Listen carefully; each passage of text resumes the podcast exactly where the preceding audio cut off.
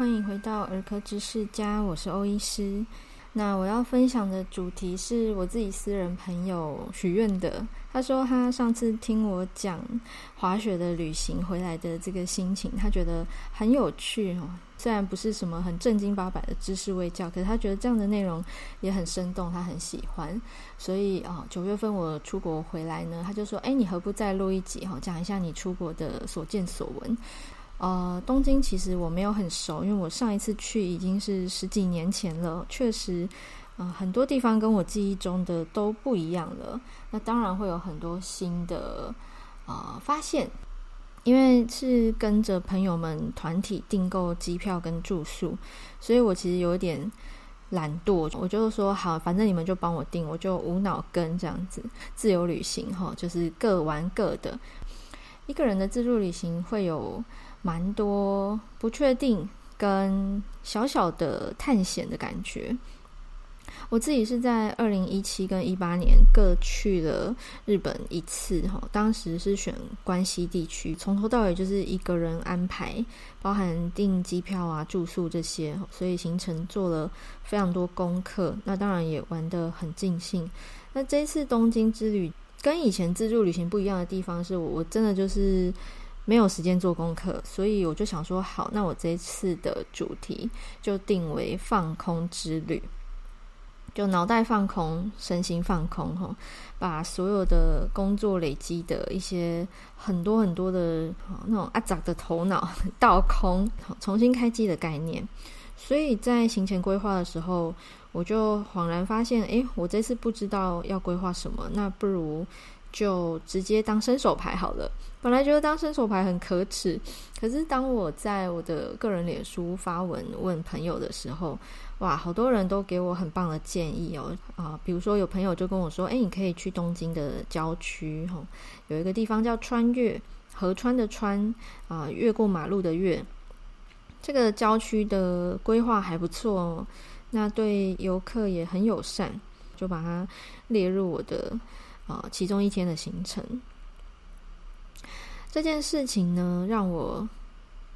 意识到说，诶，平常在工作上，在医疗的工作中，医师要主导一切，哈，有点像一个小团队的 leader。但是在旅行的时候，哦，我又不是导游，哈，专业的旅行社的工作者，所以，呃，规划行程这种事情，真的不是我擅长的事。不如就学会求助，勇于开口。所以在旅行的规划这方面呢，呃，我学到一件事就是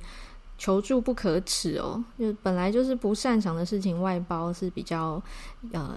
有效率的。所以这是啊，我想要分享的第一个点哦，就是在旅行这件事情，有些时候呢，嗯，不一定要自己全部掌握一切。好，旅行本来就会遇到很多很多的跟我们日常生活中不一样的一些突发状况，或者是需要解决的问题，所以需要求助并不是一件很奇怪的事，它反而是一个常态哦。开口求助这个能力，每个人都有，只是心里有什么样的挂碍，每个人不同哦。我可能就是习惯，诶，有任何问题都是我要去解决，所以在一开始的时候，我对于自己不会规划行程，是觉得有一点怪的。那第二个想要跟大家分享的心情是，面对突如其来的不预期的事件哦，这其实在日常生活中也会发生啦。旅行只是大大增加了这这个突发状况的可能性哦，超过行程外的事情，不管是人事或物品，尤其是有孩子的家庭哦，你会发现你带孩子出去玩，很多事情都不在掌控之内，很多事情是跳脱 schedule 的。身为游客哦，不免俗还是会想要去嗯当地最有代表性的景点。那我相信明治神宫是东京里头一个非常具有代表性，然后又是嗯可以让人短暂脱离都市喧嚣的那种很宁静的场所。我自己是前一天晚上才在旅馆内 Google。用 Google Map 帮我规划行程哦。那我那时候是住在新宿御苑的附近，所以我就照这个 Google 地图上的指示，搭乘了地铁，然后再转乘公车，其实搭乘地铁转公车的那一段路非常的顺，因为 Google Map 很贴心，就是它会告诉你说，你到哪一站下车的时候，从几号出口出去，就可以直接走到那个公车站牌。哈，这么 detail，它都已经指示出来了，所以我就完全没有怀疑的照它上面的指示前往明治神宫。结果呢，公车下车的这个站牌很偏僻，一点都不像是那种游客会去的热门景点的站牌。那还好，就是同一站有一个日本人也是下车哈，我就开口问他说：“诶，请问这一站是可以到明治神宫的吗？”那其实那时候是都已经下车了，我才问这个问题。下一班公车是四十分钟后才会来，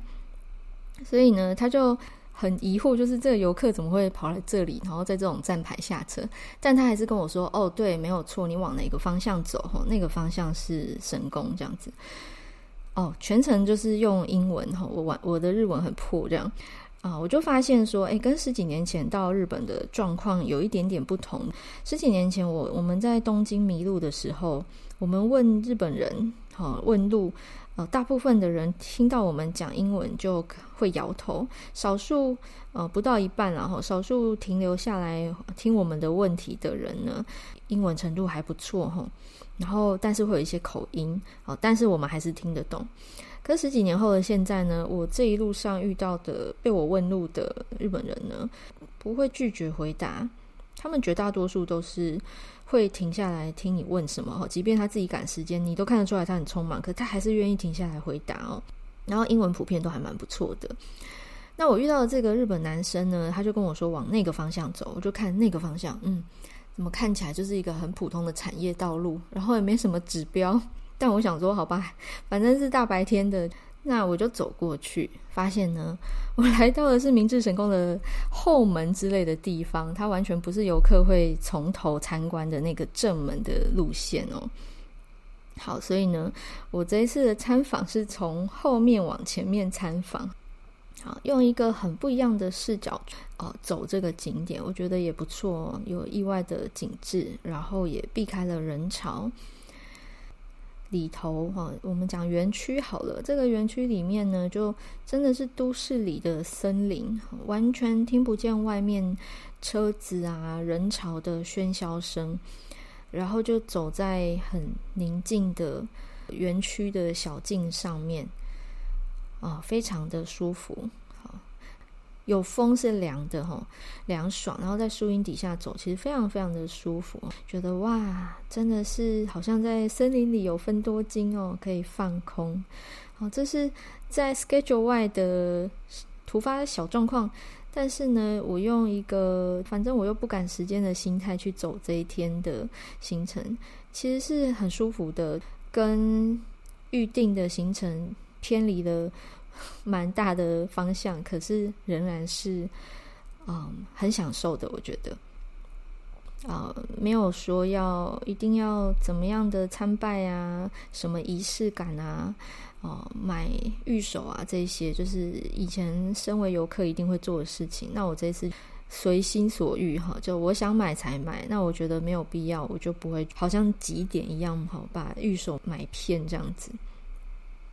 那从尾巴参访，所以我是从正门出去哈，从那个有好多个清酒桶的那个地方走出去。那出去就是元素的呃捷运站的哈，然后就哇，突然变都市了哈，那人声车声，然后看到捷运哈，然后共构的建筑呢，就看到很有名的原田彦的咖啡厅哈，然后我就哦，我本来有想说遇到的话可以来喝看看哈。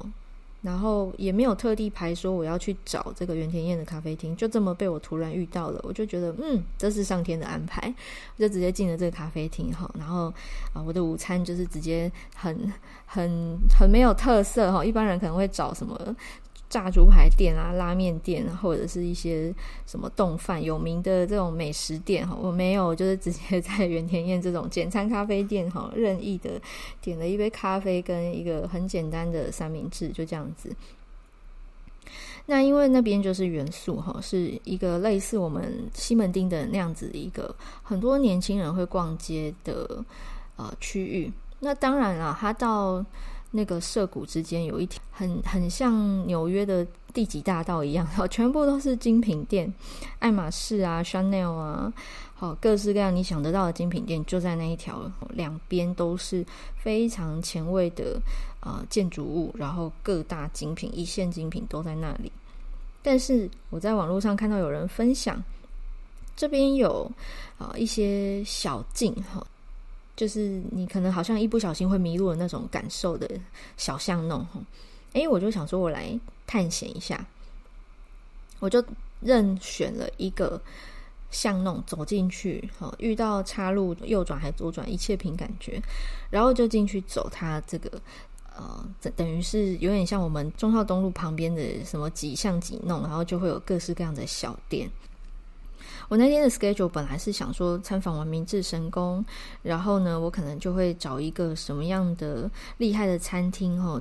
也许炸猪排之类的哈，然后呃再去 shopping 这样，这是我原本的预想。可是当我走进这个小巷弄的时候，我就觉得哇，它有别于刚刚早上森林一样的感受哈，它是一个也是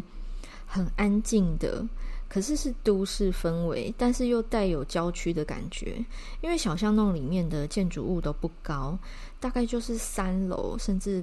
两层楼的建筑，然后有一点小小的坡道的感觉。那它的路很窄哈，大概就是在里面骑机车没问题，走路没问题。可是如果开车的话，你就要想象它是单行道。我在这样子的小巷弄里面乱走，随意的逛，然后看这里都有什么样的小店，那就意外的走到一家卖手工牛奶糖的店。哈，那上网一查发现，诶，它好像也是小有名气哦。这个牛奶糖 超级贵，店面小小的，看起来很干净，很简单，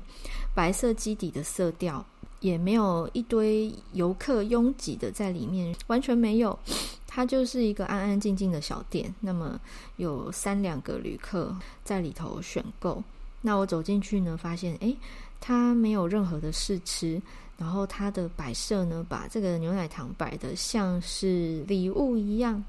哦。那有各式各样特殊的口味，一个小盒子里面有四种不同的口味，然后换算台币可能是呃五百块，等于说一个糖要一百多块那种感觉哦。但是因为它的包装、它的设计，还有就是它有说明哈，它有用英文哈，不是只有日文，所以你大概可以理解它是什么样特别的口味。哎，我觉得好别致哦，所以我就买了一些回来这样子。好，这是在。啊、呃，旅程中哈，我本来预设我要 shopping，就是什么买衣服、买鞋子这种 shopping，哎，结果我买的是牛奶糖。好，但是我觉得它是一个很棒的体验。我在一个非常安静的巷弄里，一个很安静的小店哈，很有质感的店呢，有这样的消费，跟以前二十几岁的时候很 typical 的观光客的那种行程是不太一样的。我很享受这种。呃，没有照着本来预定的行程哈，是用有一点嗯、偏离轨道的方式走那一天的行程哈，随便乱走也也就走回主干道上了哈。基本上呃，反正迷路的时候，Google 地图打开，它就会告诉我怎么走。这是第二个我在旅程中的感受，就是实际执行旅程规划的时候呢，很多小细节就不要太执着，我一定要。做到什么，我一定要走到什么，我一定要买到什么。哈，这个是我以前会有的想法，但是这一次是完全呃觉得哦没关系，随意随缘。好，那最后跟大家分享的是是这个预算。好，从前旅行的时候呢，一定会帮自己设预算哈，从订机票住宿开始就会有预算的限制了哈，预算多少？到现场哈，要药妆店买什么东西哈，然后要帮谁谁谁买什么，然后自己要买什么哈，各种的预算，各种的事前规划。那这一次呢，我大概脑中就只有几个粗略的想法，就是诶，我如果遇到什么，我想要买什么啊？如果没遇到，我也不会特地去找。那有遇到了，有看到了我想要买的东西的店呢，我就进去好好的逛。好，比如说我预设我要买鞋，所以我带了两双我打算要淘汰的，可以当场丢弃的那种程度的鞋去。真的买到鞋的时候，我就把旧鞋丢了，我就换上新鞋，直接接着走行程这样子。像这样子预算的呃限制拿掉之后啊，我发现呃有一个概念，但是不要对自己过分严苛。嗯、说绑手绑脚的哈，因为预算是五千块，所以五千五的东西不能买。好，那可是想一想，日币五百块这样子的差额换算成台币才多少？好，所以我这次的预算就比较松一点。那我就是彻底的买所当买，不留遗憾。觉得如果回台湾会想起来，觉得啊，我应该要买的，那我就买。诶，这样子的状况，我发现我整趟旅程下来，我反而不会乱买小物纪念品。如果我有买，一定是我心里想着这个是要送给谁的。那以前一定会造访的，而且还造访可能两次、三次的药妆店，这一次我反而是一步都没有踏进去。好，不存在我这一次的 shopping list 里头这样子。可是呢，我买的东西都是我喜欢的，我想要，而且我会用到的啊，或者是朋友的欧米亚给啊，完成了一个很舒服的旅程啦。这是这一次东京之旅呢，嗯，我自己稍微整理一下，想要分享给大家的三个点啊。第一个是行程规划，让我学会求助；第二个是行程的执行呢，有时候不用太死板板的哈，会有意外的美丽风景啊。第三个是预算。有概念但不严苛，反而呢可以减少乱买东西的这种奇怪的欲望。以上是跟大家的分享。那不知道大家有没有什么样旅行的有趣的呃经历，或者是你对于我的行程有什么样的疑问啊？欢迎大家私讯给我。不过因为最近那个脸书粉砖的诈骗私讯无敌多，我每天都十几十几则，删都删不完，有时候会误删讯息。那也因为最近这个远距录音的软体，它在改版更新吼，将来是要付费的。这也是为什么我会开通那个赞助节目啊，吼，或者是订阅制吼，就是如果有足够多的人给予这样子的回馈，那我就会知道说，OK，付费使用呃线上的远距录音软体这件事情是可行的哈，否则这个不盈利的节目，我也不知道会进行到什么时候。那不过非常谢谢大家一路以来哈三年多来的支持，所以还是短时间内哈至少我自己录音没有问题哈，会继续跟大家分享一些门诊常见的呃医学小知识。那我们今天的分享就到这边，下周二同一时间线上见喽！谢谢你的收听，拜拜。